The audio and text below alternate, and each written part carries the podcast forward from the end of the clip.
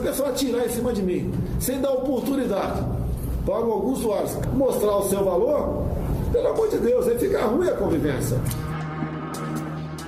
O Procurador-Geral da República, Augusto Aras, chegou à chefia do Ministério Público Federal em meio a um clima generalizado de desconfiança.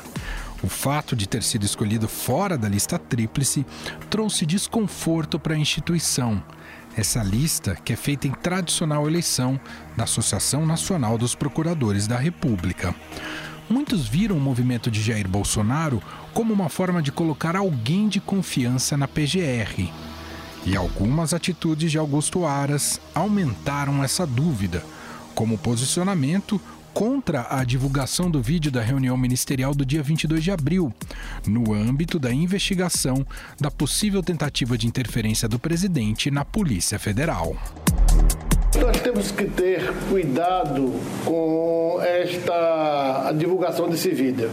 A rigor, só interessa ao inquérito o, as partes referentes a diálogos travados entre o presidente da República e o ex-ministro da Justiça, Sérgio Moro. Depois, em entrevista ao jornalista Pedro Bial, o Procurador-Geral da República deu a entender que o artigo 142 da Constituição Federal admitia uma intervenção militar nos poderes constituídos democraticamente. Quando o artigo 142 estabelece que as Forças Armadas devem garantir o funcionamento dos poderes constituídos, esta garantia nos limites da competência de cada poder. Um poder que invade a competência de outro poder, em tese, não há de merecer a proteção desse garante da Constituição. O alinhamento entre Augusto Aras e Jair Bolsonaro culminou com a declaração do presidente de que poderia indicar o procurador para uma vaga no Supremo Tribunal Federal sobre essa, o Augusto Aras, se aparecer uma terceira vaga, eu espero que ninguém ali desapareça, né? Mas o Augusto Aras entra fortemente na terceira vaga. A primeira impressão foi a melhor possível dele e está tendo uma atuação, no meu entender, excepcional. Em especial numa coisa que o pessoal não dá muito valor, nas pautas econômicas. O clima que já não era bom piorou na última semana quando a subprocuradora-geral da República, Lindora Maria Araújo, braço direito de Augusto Aras, realizou uma diligência no quartel-general da Força Tarefa da Lava Jato, em Curitiba. Na visita, ela pediu para consultar arquivos, alguns sigilosos, dos processos de corrupção, como o da Petrobras. A Força Tarefa reagiu e disse que os fatos causaram estranhamento, pois a busca informal foi realizada em nome da Corregedoria do Ministério Público, que negou o pedido. Os 14 procuradores que integram a Lava Jato em Curitiba enviaram um ofício à Corregedoria, depois da visita da subprocuradora-geral da República, Lindora Maria Araújo, ao grupo. Questionaram a corregedora-geral, Eliseta Paiva, se havia algum embasamento para o acesso aos dados. Na resposta, a corregedora informou que não há qualquer procedimento ou ato no âmbito da Corregedoria que embase o pedido de acesso da subprocuradora-geral aos procedimentos ou bases da força-tarefa. Após o ocorrido, procuradores que integram o núcleo da Operação Lava Jato na PGR pediram demissão, alegando divergências com Augusto Aras e sua aliada. Quatro procuradores se demitiram em protesto. Ebert Reis Mesquita, Luana Vargas de Macedo, Maria Clara Barros Noleto e Victor Richelli. Há uma suspeita de que o procurador-geral Augusto Aras estaria tentando obter dados que poderiam atingir o ex-ministro da Justiça, Sérgio Moro. O próprio Procurador-Geral da República, Augusto Aras, já havia solicitado dados da Operação Lava Jato no Rio de Janeiro, área de interesse da família Bolsonaro. Por causa do estresse gerado, a Subprocuradora-Geral da República, Lindora Araújo, que era candidata a uma vaga no Conselho Superior do Ministério Público Federal, desistiu de concorrer ao cargo. Entre as funções do Conselho estão a realização de sindicâncias e elaborar e aprovar os critérios para a distribuição de inquéritos entre procuradores. Além disso, a Corregedoria do Ministério Público Federal informou que abriu uma sindicância para apurar a visita da subprocuradora-geral à Força Tarefa da Lava Jato em Curitiba. A Procuradoria-Geral da República reagiu e divulgou uma nota em que afirma que a Lava Jato não é um órgão autônomo e distinto do Ministério Público Federal, que deve obedecer a todos os princípios e normas internos da instituição. E quem conta mais sobre esse imbróglio é o repórter do Estadão que acompanha a Lava Jato desde o seu princípio, Ricardo Brant. Ô Brant, queria que você contasse um pouco dos bastidores. O que está acontecendo? Por que, que houve essa demissão desses procuradores, esse novo embate entre Procuradoria-Geral da República, Augusto Aras e a Força Tarefa da Operação Lava Jato, hein, Brant? Na semana passada houve aí uma visita da, da, da chefe da Lava Jato, da PGR, a Lindora Araújo, querendo, segundo a equipe local, acessar dados sem uma justificativa formal ali, é, dentro do que eles consideram os conformes legais, para ter acesso à base de dados do, do, das investigações lá de Curitiba, né?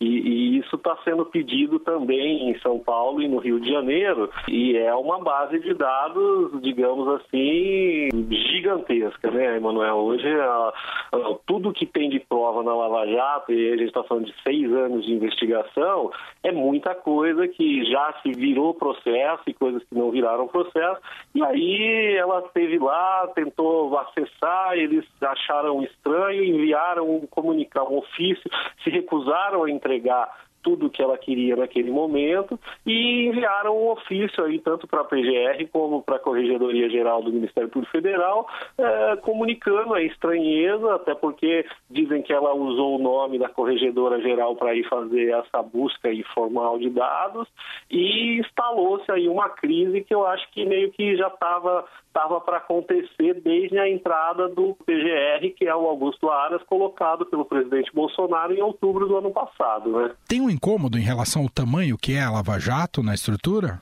É, ó, Emanuel, isso o que virou a Lava Jato, e aí o PGR, o Augusto Aras, nessa semana até, é, no final de semana, responde aí o que ele considerou uma, uma reação exagerada dos procuradores da Lava Jato, dizendo que a Lava Jato não é um, um organismo à parte do Ministério Público Federal e que por isso justifica ele ter acesso a tudo.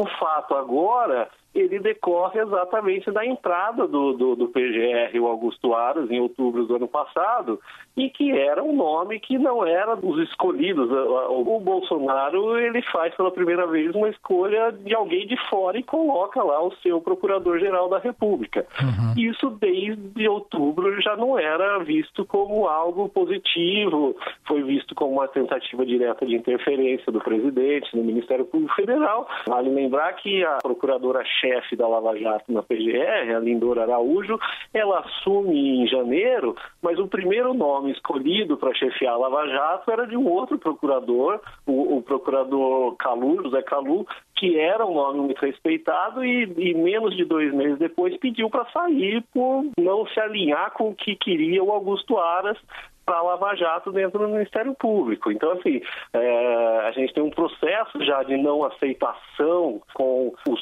rumos que estavam se dando na PGR em relação à Lava Jato desde a entrada do Augusto Aras. E você tem um processo também de descontentamento com a Lava Jato que é anterior ao Augusto Aras e anterior até ao Bolsonaro. Mas me diga outra coisa, Brant. Uh, de alguma maneira pesa também a, a, a, saída do Moro do governo pesa nessa equação também nessa suposta interferência na Lava Jato do, do PGR, o Brant? Pandemia adiou um pouco uma crise que já se, se começou em janeiro dentro da PGR, dentro do Ministério Público Federal, em relação a essas tentativas de interferência.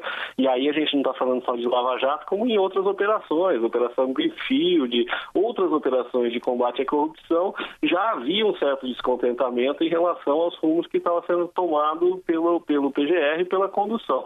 Agora, é, é surge ali em março a pandemia e isso fica um pouco meio de, de banho-maria aí, talvez.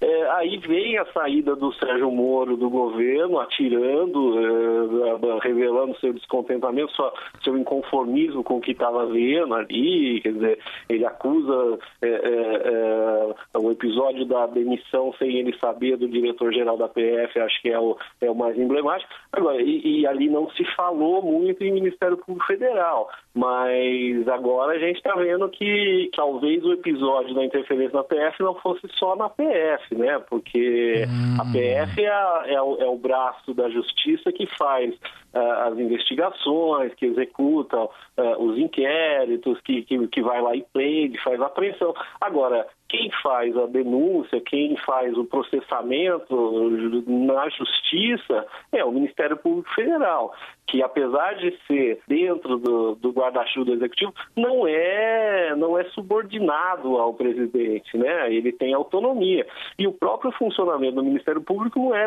como o da PF. E aí é por isso que os procuradores estão se ressaltando isso de que há uma autonomia entre eles e que não é assim. O PGR não pode chegar chegar e querer é, me dar aqui esse documento porque eu sou chefe da, da, de todo o Ministério Público, porque não é assim que funciona. Você tem uma investigação, você tem dados sigilosos, você tem documentos que estão ali guardados com ele sob um processo específico, sob a guarda de um juiz específico, né?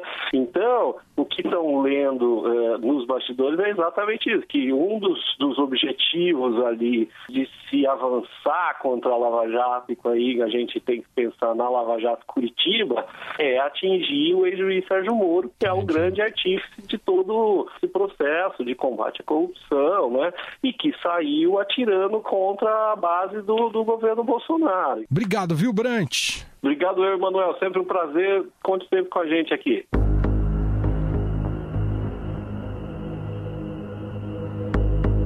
Mas o que pensa de fato os membros da Lava Jato sobre esses episódios? Para tentar elucidar essa questão, eu converso agora com o ex-procurador que integrou a operação em Curitiba, Carlos Fernando dos Santos Lima. Tudo bem, doutor Carlos? Muito obrigado por nos atender. Obrigado pelo convite. Gostaria de te ouvir sobre essa nova crise. É uma tentativa, na visão do senhor, é uma tentativa de intimidação da, das equipes de investigação, doutor? Eu tenho para mim que nós estamos vendo um momento intimidatório realmente. A tentativa de, sem qualquer procedimento justificativa, de acessar informações que estão cobertas pelo sigilo judicial, a maior boa parte delas, elas, tanto da Lava Jato de Curitiba, mas creio como também das outras operações pelo país, é uma daquelas tentativas que nós podemos colocar dentro do pacote de conhecimento sobre o que está acontecendo no país nas diversas operações, um certo controle que a PGR quer fazer, um controle que não cabe a ela fazer, uma vez que ela é só um ente administrativo, organizador das forças-tarefas. O senhor vê é, também alguma motivação política, dada a maneira como saiu o ex-ministro e ex-juiz Sérgio Moro do governo? É, eu creio que tudo isso somente pode ser compreendido dentro desta, desse temor no governo federal da candidatura de Moro, porque nós vemos ah, outros movimentos encabeçados pela mesma subprocuradora Lindora, inclusive o desengavetamento de uma colaboração premiada de um mentiroso contra o Márcio, que é a Tacla Duran, eu vejo tudo isso dentro do mesmo propósito de, atingindo a Operação Lava Jato, atingir eventual candidatura de Moro. Agora, isso é inadmissível dentro do Estado de Direito, porque, especialmente, nós teremos a instrumentalização, ao contrário do que o próprio procurador disse na sua nota, o definitivo aparelhamento do Ministério Público acontecerá se nós permitirmos que estas informações eh, fiquem sob o controle da PGR ou, pior, do próprio Poder Executivo. O que, que o senhor conhece do perfil da subprocuradora-geral da República, que está aí no cerne dessa crise, Lindor Araújo, que o senhor pode compartilhar com a gente? Olha, eu, eu conheço pessoalmente, já participei, inclusive, de missões no exterior, juntamente com ela, em que nós celebramos acordos de colaboração premiada no exterior com e eu, eu a tinha em altíssima conta. Entretanto, nos últimos anos, eu tenho visto umas atitudes que eu achava eh, incompatíveis pelo meu conhecimento prévio com ela. Entretanto, a política interna, especialmente depois que Bolsonaro mostrou que não tem qualquer compromisso com a lista tríplice, pode explicar esses movimentos, uma vez que certas pessoas podem ficar encantadas com a possibilidade, por exemplo, de substituir Augusto Aras no futuro, já que Aras tem pretensões de ir para o Supremo Tribunal Federal. Então, infelizmente, quando se perde a institucionalidade da lista tríplice, abre-se uma corrida para agradar o chefe do executivo. Doutor, para a gente finalizar, gostaria de ouvir, ouvir do senhor é, sobre a continuidade da Operação Lava Jato. Mesmo com tantos desgastes, ela ainda tem material e fôlego para continuar ativa ou já é um momento de se pensar no ponto final, doutor? É, nós temos um grande problema com as estruturas das forças-tarefas. Eu gosto muito de trabalhar em forças-tarefas, trabalhei nas duas maiores, Banestado e na Força Tarefa Lava Jato, é, mas ela é muito dependente do Procurador-Geral, porque a designação de pessoas, sejam servidores, sejam procuradores, bem como material administrativo, técnico, ela passa necessariamente pelo Procurador-Geral da República. A força-tarefa de Curitiba, nós temos ainda do Rio de Janeiro, de São Paulo e a própria da PGR, ela ainda tem muito trabalho a fazer. Nós temos é, mais de 70 operações realizadas e que geraram um universo de documentos que boa parte sequer ainda foi analisado. Então, existe muito trabalho para fazer e possivelmente muitas boas operações, não tanto sobre fatos recentes, porque os fatos já são do governo, eh, os governos anteriores, principalmente. Né? A Lava Jato não é uma investigação de fatos recentes. Então, ela vai naturalmente caminhando para uma, uma aproximação de um pouso. Uhum. Mas essa aproximação ainda vai demorar um, bastante tempo, especialmente aqui em Curitiba. Como resposta às ações do Procurador-Geral da República, dois candidatos que fazem oposição a Aras na política interna do Ministério Público Federal foram eleitos como titulares do Conselho Superior do Ministério Público. Hoje serão eleitos mais dois integrantes do órgão. Dependendo do resultado, o Procurador-Geral pode até mesmo perder a maioria no Conselho. Quem fala um pouco mais sobre o clima dentro do Ministério Público Federal é o presidente da Associação Nacional dos Procuradores da República, Fábio George Cruz da Nóbrega. Tudo bem, doutor Fábio? Muito obrigado por nos atender. É uma honra poder falar com você. Doutor, como é que o senhor avalia esse episódio uh, da última que culminou na né, última, na última sexta-feira com a demissão dos procuradores que integram o núcleo da, da Lava Jato, hein, doutor? Olha, há duas preocupações importantes. A primeira preocupação com a continuação das investigações das ações envolvidas na Lava Jato. A segunda preocupação com a necessidade de se resguardar a independência funcional de todos aqueles membros do Ministério Público que exerçam as suas funções. Não tenho dúvida nenhuma de que eventuais divergências que são comuns na nossa instituição podem ser resolvidas de maneira serena com o diálogo mas o requisito do respeito à independência funcional, que, repito, não é uma prerrogativa apenas que serve aos membros do Ministério Público, mas a toda a sociedade, na medida em que os membros precisam atuar com destemor e sem qualquer dúvida de que, ainda que desempenhem as suas funções e venham atingir eventualmente poderosos, o trabalho vai ter sequência. O que se espera nesse momento é que o diálogo prevaleça que os ânimos serenem, mas que, acima de tudo, seja respeitada a independência funcional de todos os membros do Ministério Público Federal e Por consequência, a atuação também das diversas forças-tarefas que existem no Ministério Público Federal e não só no combate à corrupção, em várias outras áreas de defesa da sociedade. O senhor teme que a batalha contra a corrupção está perdendo espaço na gestão Augusto Aras, doutor? Ah, veja, um, nós temos um quadro de país. No ano passado houve várias medidas que de fato foram adotadas em diversas áreas que dificultaram bastante o avanço do combate à corrupção em nosso país. Houve decisões judiciais que dificultaram a punição, que era feita a partir de uma decisão de segunda instância. Houve interrupção no compartilhamento de informações também a partir de uma decisão judicial que prejudicou por mês o repasse de informações de lavagem de dinheiro do COAS para outros órgãos de controle. Houve a aprovação de medidas legislativas como a lei do abuso de autoridade com tipos penais muito abertos e que inibem de uma uhum. forma ou de outra a atuação do Ministério Público.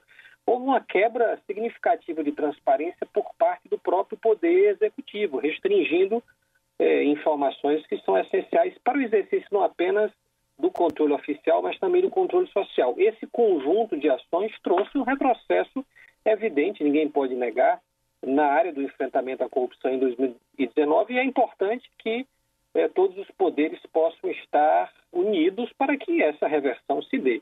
Doutor, e o que o senhor pode nos dizer em relação à continuidade da Operação Lava Jato? Ela deveria ter um fim, ou pelo menos um fim agendado, doutor? ela haverá de ter um fim um dia, claro. É, é todas as forças-tarefas e todas as investigações são abertas para serem concluídas. Assim que o objeto da investigação, portanto, restar finalizado, a força-tarefa ou as forças-tarefas terão um fim normal, natural. Mas é importante respeitar o momento em que ainda existem investigações e ações importantes a serem desenvolvidas. Vamos lembrar que a Lava Jato não é apenas a maior operação de combate à corrupção da história do nosso país, é uma das maiores do mundo. Nós temos números que demonstram isso. São centenas de pessoas denunciadas e condenadas, há um número de colaborações premiadas e de acordo de leniência também que se alcança e se aproxima da casa de centenas, mais de 5 bilhões de reais que já foram recuperados para os cofres públicos e um potencial de recuperação que ainda ultrapassa 20 bilhões de reais. Uma operação dessa magnitude, portanto, que tem é, um objeto de investigação bastante amplo, que tem um caminho ainda a ser trilhado, precisa ser respeitado e, claro, quando for o momento da finalização das investigações, essa discussão não deverá mais existir e a Força-Tarefa terá concluído, portanto, a sua missão.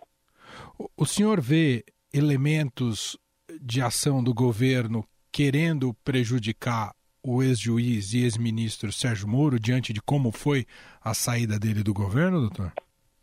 Essa é uma avaliação política que confesso que acredito que não me caiba fazer. Eu acho apenas que todas as denúncias que foram feitas pelo ex-ministro Sérgio Moro são gravíssimas. Há uma apuração que foi requerida pela própria Procuradoria-Geral da República uh, ao Supremo Tribunal Federal. Essa investigação precisa, de fato, ser concluída com muita rapidez, com rigor, porque os fatos são graves e colocam em suspeita a própria participação do presidente da República. Então é importante que se dê o tempo para a apuração dos fatos e que, num país republicano como o nosso, venhamos ter a certeza de quaisquer pessoas que se vejam envolvidas em atos graves, em atos criminosos, tenhamos a convicção de que serão responsabilizadas perante a justiça. Muito bem, nós ouvimos Fábio Jorge Cruz da Nóbrega, presidente da Associação Nacional dos Procuradores da República. Doutor, muito obrigado pela entrevista. Eu que agradeço a atenção.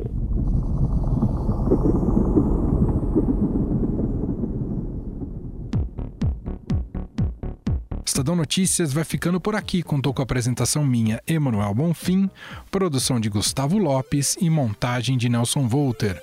Diretor de jornalismo do Grupo Estado é João Fábio Caminoto. O nosso e-mail, podcast.estadão.com. Um abraço para você e até mais. Estadão Notícias.